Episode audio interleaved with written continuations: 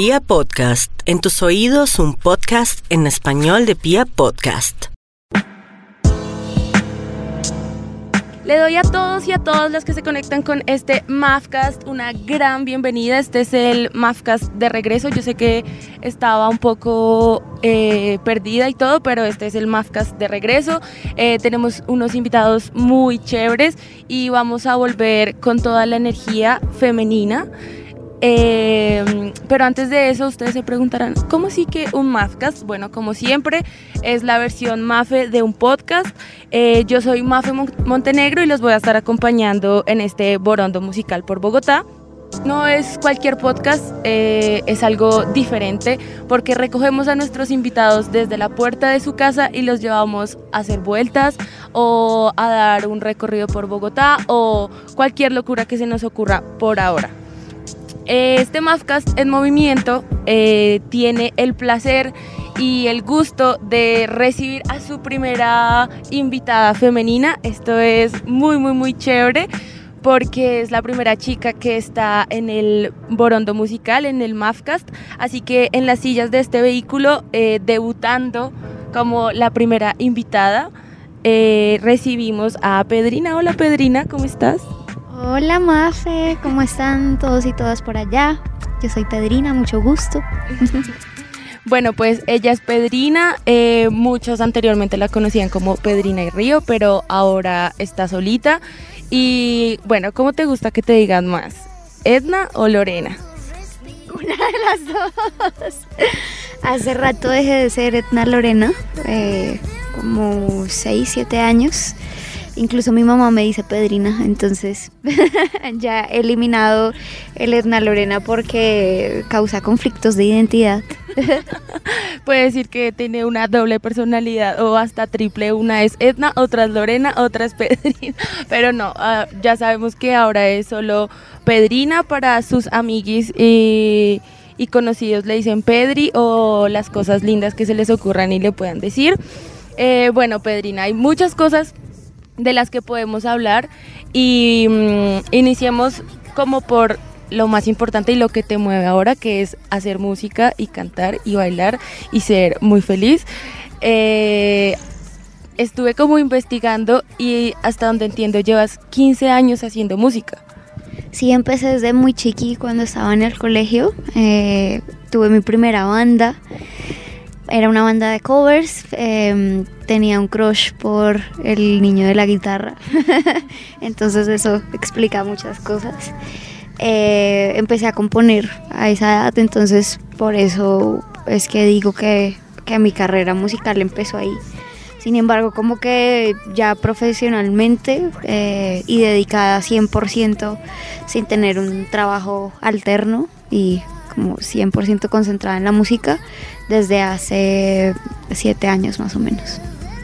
Bueno, es un montón de tiempo porque por lo general uno habla con la gente y dice como no, tengo cinco años de, llevar en la música y todo esto. Tú llevas 15 años, o sea, desde que estás en el colegio haciendo música y esto me parece algo muy chévere porque bueno, por ejemplo, yo no fui de la época de tener una banda y de hacer covers y demás, pero conozco mucha gente que sí y que de hecho pues así inició como su carrera. Por ejemplo, Daniel de Televid, también tenían una banda de covers y son amigos que han crecido haciendo música y demás, pero algo que me parece muy curioso, tú has explorado diferentes géneros, o sea, hasta donde vi hace poco, eh, tu primera banda eh, eras estabas rodeada de chicos, tú eras la única chica y tenías rastas, un look completamente diferente como a la nueva Pedrina de dónde viene como toda esa exploración y también obviamente qué te ha dejado a ti. Esa fue mi segunda banda, Hotel Mama. Eh, hubo una temporada que no fui la única chica en la banda. Estaba Lina, que era la saxofonista. Eh, y luego ya empecé con mi proyecto Pedrina y Río. Eh, digamos que ahora que, que lo mencionas, sí, sí, es un ambiente bastante masculino, el de la música, como muchos otros ambientes laborales. Eh, también ser la primera chica que, entrevistas en, tu podcast, pues muestra un poco como la, desproporción de, la participación de género y contrario estar orgullosa, es, es más bien como una lástima, porque si somos muchas las que estamos trabajando, eh, solo que hacen falta más espacios para lograr esa visibilidad.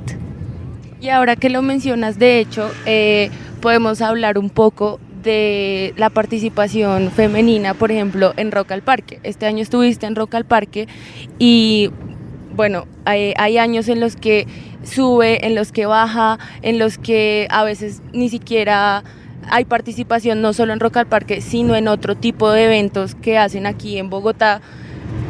Yo siento claramente y sé que hay muchas chicas trabajando con muchos proyectos detrás de la música, pero es lo que tú dices exactamente, como que primero no se les da mucha visibilidad o no hay tantos espacios o la gente está acostumbrada, por ejemplo, a que solo escuchan música que hacen chicos, por decirlo así, y pues eso está, está muy mal, está muy mal también como tú lo dices.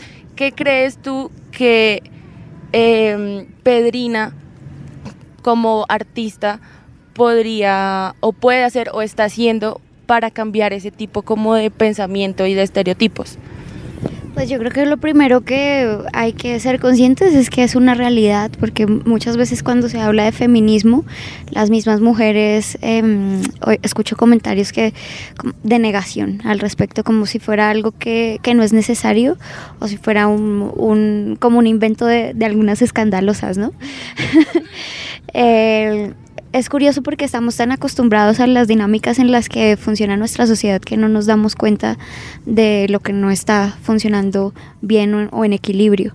Como decías, son muchos los festivales, son muchas las emisoras, son muchos los espacios, no solo en la música, sino en, todos los ámbitos profesionales, que no tienen una participación totalmente equitativa. Estamos lejos de, de llegar a la mitad de esa participación. En la música específicamente eh, sucede, por ejemplo, que en funciones técnicas eh, que, que mm, son labores que requieren necesariamente como algo de fuerza o no necesariamente algo de fuerza física, se tiene eh, un prejuicio de que únicamente es una tarea que pueden hacer los hombres y que de pronto una mujer por su con textura física no, no lo puede desarrollar de la misma manera. Entonces son todos estos prejuicios los que impiden que algunas labores eh, no se contraten a las mujeres simplemente porque no se les da la oportunidad de demostrar que sí son capaces.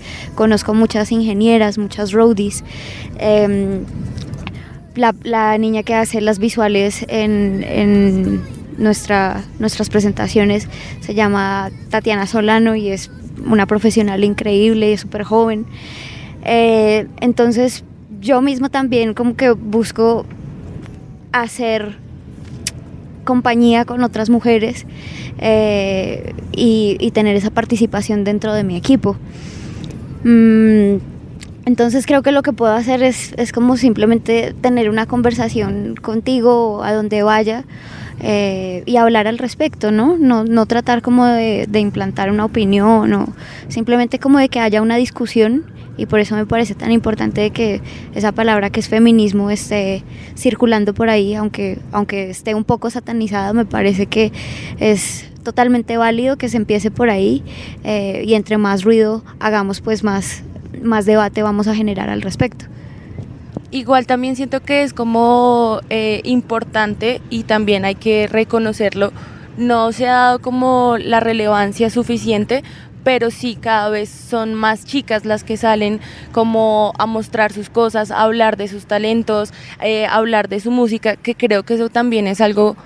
Eh, como tiene sus cosas buenas, tiene sus cosas malas el hecho de que estemos tan expuestos a las redes sociales y demás, pero siento que también es algo importante por lo que se ha venido como luchando y es algo que también hemos logrado las chicas, como de estar más presentes en festivales, como estar más presentes en lograr lo que tú dices en el, ámbito laboral, por ejemplo, hablándolo desde, desde mi vida, eh, son pocas chicas las que están en radio y las chicas que están en radio son por cierto tipo de cosas que han pasado, que todos sabemos, pero que nadie quiere hablar de eso. Entonces también es algo que o uno lucha con eso o dice como, ok, está bien, no lo voy a seguir haciendo o no hago parte de esto y me alejo un poco.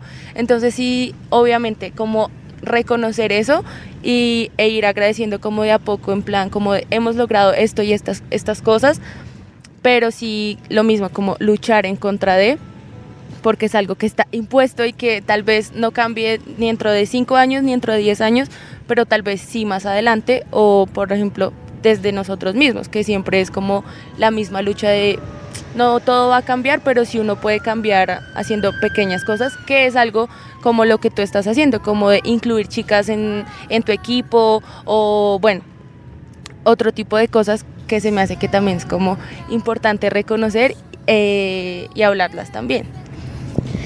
Sí, totalmente. Eh, pues oyéndote hablar se me ocurren muchas cosas. pero, pero sí, definitivamente creo que poner el tema sobre la mesa es lo más importante. Eh, ahora que mencionabas el, tema de, de, la música, hacer una reflexión sencilla como cuántos hombres siguen a mujeres cantantes en redes sociales, ¿no? Y la, proporción en las estadísticas en mis redes sociales es, es que es mucho más grande la, la participación femenina eh, respecto a mis seguidores, ¿no? Y esto se debe también a que a muchos chicos les da oso que reconocer un, placer culposo de que les guste una canción romántica cantada por una chica, ¿no? Porque el machismo es, un tema que no solo nos afecta a las mujeres, sino también a los hombres que no pueden expresar libremente su sensibilidad. Entonces queda mucho más fácil seguir a chicos que están cantando o que están haciendo música, eh, porque de esa manera no se cuestiona em, la virilidad de nadie, ¿no? Entonces, son, son ese tipo de cosas pequeñas que hacen una gran diferencia y que suman finalmente a la hora de querer realizarte como profesional. Eso, o sea, eso que dices se me hace como súper importante, o sea, como, como que es algo que uno piensa, pero como que lo mismo, no habla de eso, solo es como un pensamiento ahí flash que pasó, pero es exactamente lo mismo. Y de hecho, en estos días tenía una conversación con una amiga y yo le decía, ¿por qué a los manes les cuesta tanto, o sea, como asumir que están, no sé, que están enamorados o que están tristes o que están lo que sea, porque están acostumbrados a solo puedo estar feliz o estar enojado y ya, y fin. Entonces como que de hecho eso se me hace como algo muy extraño porque pues porque las emociones no es algo que, ay, solo las viejas tienen emociones y los manes no tienen emociones, que es algo ridículo, o sea, que es como somos seres humanos y ambos tenemos emociones y ya, y fin, pare de contar. Entonces, como que hablando de eso y escuchaba tu, tu música esta mañana y yo decía como, me encanta como, como por ejemplo, Enamorada, que es una canción que uno dice como, se la voy a dedicar porque en serio me siento así y es como dar esa oportunidad de, sentirse, lo que tú decías, sensible, como vulnerable, pero respecto al amor, como respecto a alguien, pero no de una manera como de, no me siento vulnerable porque me van a hacer daño, no, sino como vulnerable de una manera bonita. Entonces, te quería hablar sobre eso y es como de dónde viene toda esta sensibilidad como musical en tus letras, de dónde viene como que si bien estás diciendo que te encuentras como muy enamorada y hablas del amor y de muchas cosas, no lo dices como de una manera pues que te digo poética tipo Ricardo Arjona, no, sino que lo abras como más en, en nuestro idioma, como por ejemplo arrastrando el ala, es algo muy de acá que uno entiende uno dice, sí, sí, sí entienda a lo que se refiere. Entonces digamos de dónde viene como toda esta, sí, sensibilidad, como todo este amor pedrinoso, por decirle así.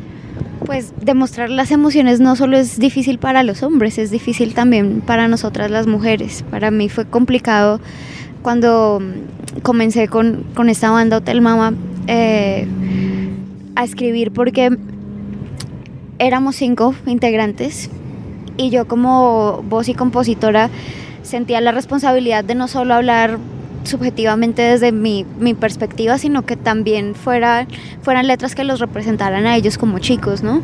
Entonces, durante todo ese periodo sí tengo que reconocer que me sentí muy cohibida de, demostrar emociones. las canciones no podían ser románticas porque lo que tú dices, teníamos que demostrar que éramos una banda de rock, de jazz progresivo, de tremendos músicos, eh, todos venían como de, la academia, eh, bastante hábiles y virtuosos. Yo por otro lado estudié artes plásticas, decidí no estudiar música eh, razones que ya hablaremos más adelante.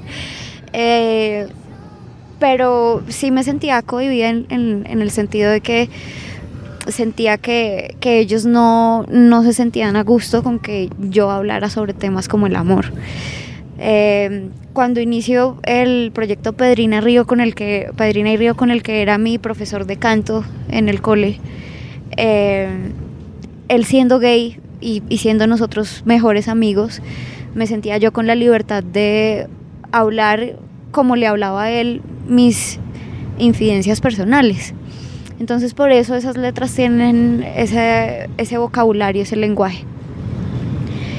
Entonces sí creo que mm, tenemos que ser libres y seamos quienes seamos, eh, libres para expresar nuestra sexualidad, por ejemplo. Y en cosas tan sencillas como que cuando decido empezar una carrera solista y decido pintarme el pelo de mono, recibí muchos comentarios totalmente sexistas, totalmente prejuiciosos, que decían que mm, cosas como que ahora yo quería hacer reggaetón o que eh, si, como salí con una falda que yo nunca me había puesto falda, entonces salí con una falda y mostré un poquito de pierna, entonces que mm, prácticamente ya me trataron de prostituta, entonces aunque, aunque recibí muchos más comentarios positivos que negativos, los comentarios negativos te afectan, eh, vengan de un desconocido o vengan de tu mamá. Entonces, mi reflexión era como, realmente somos tan superficiales que no puedo expresarme libremente, eh, que, que, todavía tengo que sentirme juzgada si, si voy a lucir un escote o si voy a lucir una falda o si me quiero pintar el color de azul o de mil colores o si lo quiero tener con dreadlocks. Soy más inteligente si cuando era rasta o soy menos persona ahora que, que soy rubia. Entonces lo triste de, todo, de todas estas críticas es que vienen de personas que se consideran eh, inteligentes, que se consideran open-minded. Eh, y finalmente la reflexión que tenemos que hacer es hacia adentro, que es qué estamos haciendo nosotros y cómo estamos percibiendo a los demás y cómo nos percibimos a nosotros mismos para, para ser respetuosos finalmente. De hecho, eh, me da mucha risa porque coincidimos como en muchas cosas que han pasado, digamos, en mi vida como... Bueno, en este momento vamos a hacer una interrupción porque nuestro conductor Juan Diego se manifiesta que es muy lindo y nos ayuda en toda la realización de nuestros podcasts y tiene una pregunta que hacernos. ¿Aquí hacia dónde? Pues estamos aquí en la 30, ya pasamos el campín, estamos frente a la Universidad Nacional, mi alma mater, eh, un sector, una zona que me sé de pe a pa porque la medí a pata. Eh, ¿Qué te parece que ya que estamos acá, vamos a Quinta Paredes por los lados de Corferias, que es el barrio donde nací? Está bien. Bueno, es que nunca nos contextualizamos y primero fuimos a recoger a Pedrina a su casita, muy juiciosa, salió y no ha desayunado. Entonces, para hacer eh, nuestra entrevista más jugosa. vamos a la Vasconia, a la panadería Vasconia y desayunamos tamal. Maravilloso. Maravilloso, pues vamos a desayunar hoy tamal con Pedrina. Eh, se les juro que esto es algo increíble porque no es algo que uno haría cualquier día como en plan eh, salí con Pedrina que canta y baila y la he visto a comer tamal. Entonces esto es maravilloso. Entonces nunca contextualizamos a nuestros podcast escuchas que recogimos a Pedrina y dijo como quiero pasar por la Nacional, por la 30 y ya escucharon hacia dónde nos dirigimos ahora, entonces los mantendremos informados. Para volver en nuestro Mavcast de preguntas Eh, de hecho, yo esta semana eh, me hacía como un cuestionamiento y preguntaba y decía como eh, se me hace un poco ridículo y me perturba en serio un poco la cabeza como de cómo es posible de que nosotros eh, en redes, que es como lo que más se frecuenta ahora y donde más pasan tantas cosas, cómo es posible que nosotros eh, juzguemos a las personas cuando tenemos en nuestra cabeza que las personas, cuando, por ejemplo, lo que tú decías, tienen un, un comportamiento que no es el que tienen normalmente, como en plan de me puse una falda corta y nunca había puesto una falda corta, o de que yo salgo diciendo groserías, o de que salgo mostrando un video donde estoy muy enojado, y que este tipo de conductas a las que no estamos acostumbrados a ver en redes sociales sean juzgadas como si fuera el apocalipsis o como si el mundo se fuera a acabar cuando es algo que hacemos, o sea, hacemos todos los días, es decir, yo digo groserías todo el tiempo, todos los días, pero entonces si subo un video diciendo groserías, soy una, y, eh, soy una inculta, eh, nunca me educaron, eh, que si sí pasé por la universidad, porque son cosas que me ha dicho mi mamá y sé que me lo va a decir cualquier otra persona que yo digo como, ok, entonces digo, si no digo groserías, puedo, puedo aparecer y aparentar que salí de Harvard y que soy la persona más culta y me he leído todo el manual de Carreño, ¿sabes? Entonces yo digo como, o por ejemplo el hecho de subir un video molesto, de subir un video enojado con algo que te acaba de pasar o con alguna situación y la gente es, ay, pero ¿por qué se molesta? Ay, pero no sé qué, ay, pues entonces no salga de su casa con algo tan sencillo como que a mí me molesta, huevón, que si me pongo una falda y tengo unas medias malla, pase un señor diciéndome vulgaridades, entonces no puedo estar molesta. Entonces me dicen, devuélvase a su casa. Entonces son cosas que yo digo como, no, o sea, exactamente lo que tú dices, o sea, tenemos todo el derecho de ser libres y si yo quiero salir en serio en bikini a la calle con, en Bogotá con este frío, a la gente no le tiene que importar, ¿sabes? Entonces me parece como que tienes un alma hermosa. y, y que en serio compartimos muchas cosas que a veces no decimos por el miedo de que me van a juzgar, me van a decir tal y tal y tal cosa. Y ahora que tú lo mencionas, ¿cómo ha sido este cambio para ti de abordar tantas cosas de maneras diferentes que antes pues no habrías hecho? Como por ejemplo pintarte el pelo, salir mostrando menos ropa o lo que sea. ¿Cómo ha sido para ti todo este cambio? Pues primero yo creo que las redes sociales están sobrevaloradas, lo que tú dices, porque siento que mm, aún hay personas que conciben las redes sociales como, como un programa, como un magazine de televisión, ¿sabes? Donde hay que tener una postura perfecta y que hay que ser políticamente correctos. Eh, compadezco un poco a los padres de familia eh, que tienen que mm, crear a sus, a sus hijos chiquitos en un mundo donde ya hay tan pocos filtros, pero creo que es totalmente necesario para que una sociedad pueda evolucionar y, y dejen de existir tabús. eh, y, me parece que también es un reto para, para los padres, para hablar desde más temprana edad sobre muchos temas que, que mm, por nuestra cultura tendrían que, mm, que dejar de ser tabú y, y más bien ten- y que todos tienen finalmente una explicación totalmente razonable, ¿no? Eh, cuando me toque ser mamá ya veré cómo lidio con, con ese problemita. Pero por ahora, para los que somos adultos, tenemos el suficiente discernimiento de tener una opinión con, con argumentos sobre las cosas que se nos presentan, ¿no? Entonces, digamos que el- eh, yo nunca había em, como sido tan reflexionado tanto alrededor de, de temas de, de igualdad de género y, y de mm, comunidad LGBT. eh, desde muy chiqui siempre mis mejores amigos fueron gays y como que viendo el retrato de, de sus vidas y, y como cosas que les pasaban sencillas, como, eh, bien, no digo sencillas, pero, pero son realmente traumáticas, eh, pero cosas como miradas en la calle o cosas que a, a veces tú no le prestas atención, pero que son muy graves, em, empecé como a pensar que algo no estaba bien, pero fue realmente hasta que eh, tuvimos la separación del, del dueto con Río que empecé a entender lo que su figura masculina generaba y era que en muchos aspectos me daba una credibilidad que cuando ya no estaba él mucha gente puso en duda. Entonces empecé a tener como, no directamente, pero, pero sí de algunos festivales y, de algunos promotores que se acercaban como a, generar duda de que yo sí fuera capaz de, de poder seguir haciendo música o muchos no, no, sabían que yo también era compositora, que también era arreglista, que eh, era coproductora de las canciones, eh, que hacía dirección de arte, un montón de cosas que, que, pues a mí no me interesa tener créditos, pero en el momento que, que vi que era subvalorada en tantos aspectos, dije, pucha, mm, ¿será que, que ahora que estoy, que soy una mujer sola, eh, pues me toca volverme a, a validar, ¿no?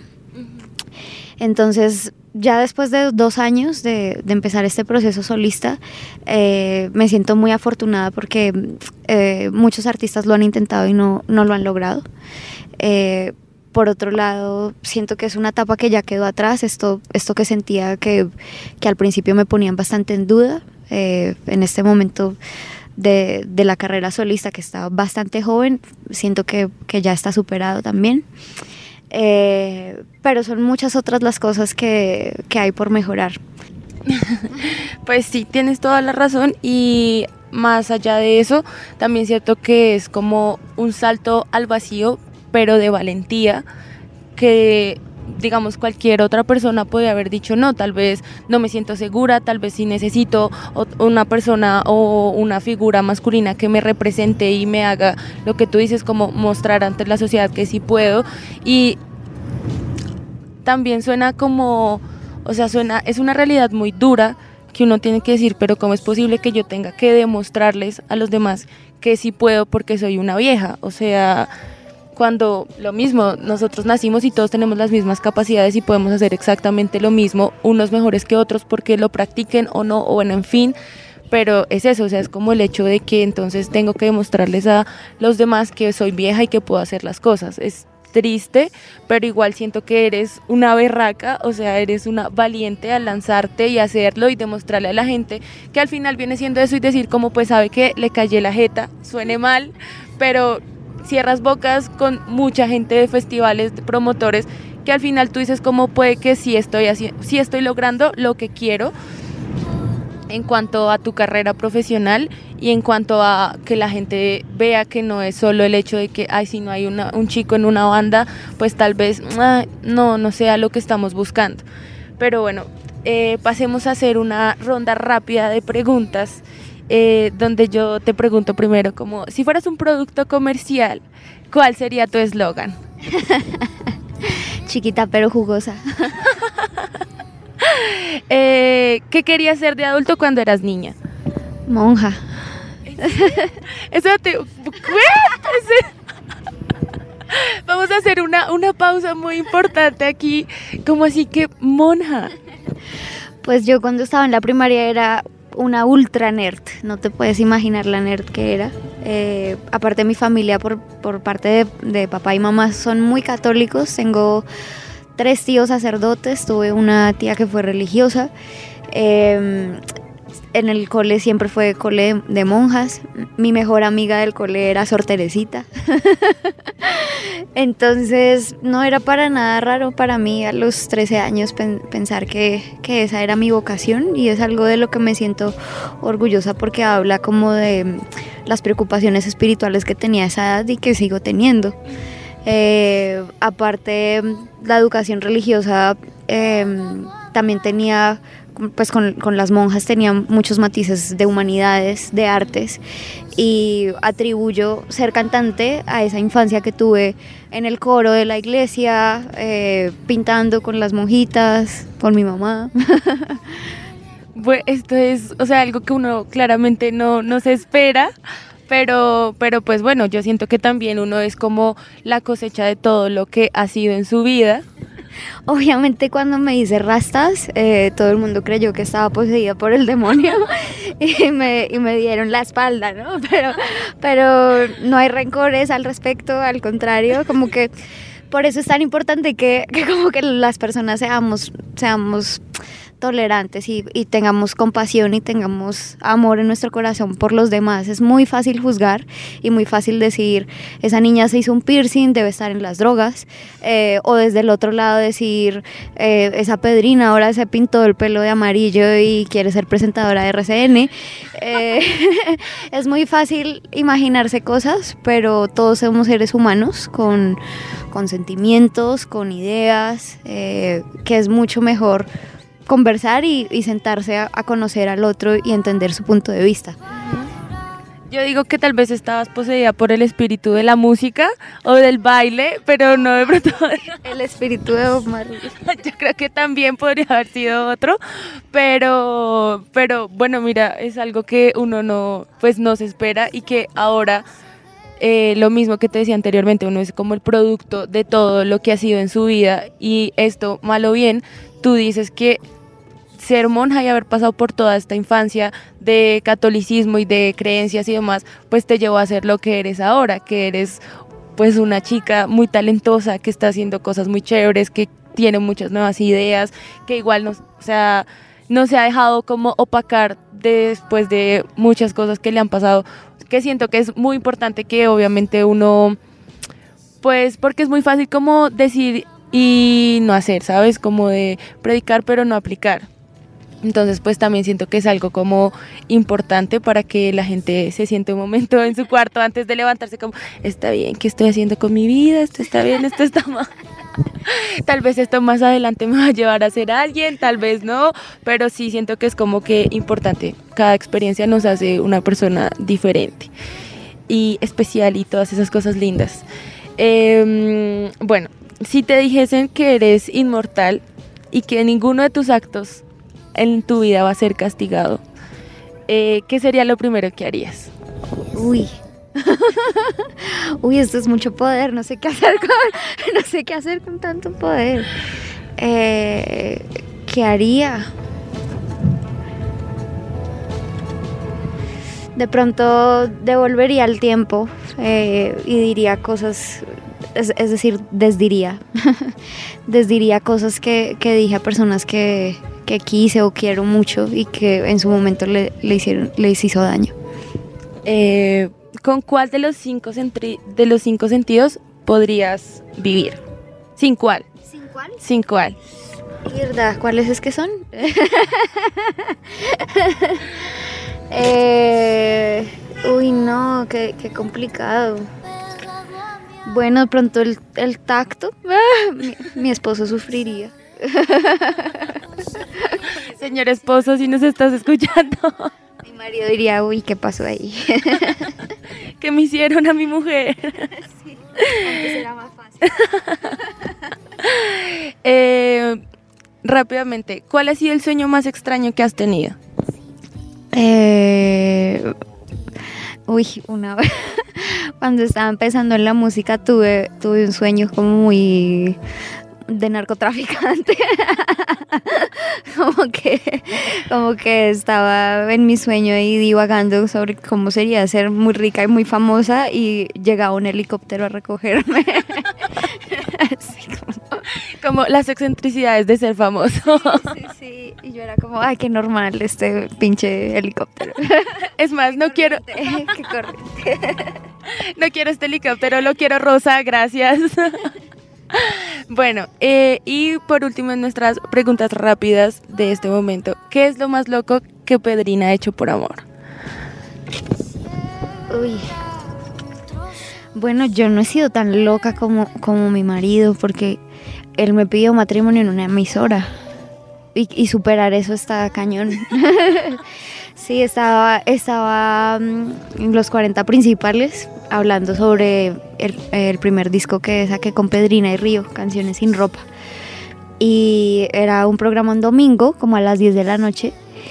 Y eh, estábamos recibiendo como mensajes de WhatsApp o, o llamadas de, del público, como con preguntas o algo así.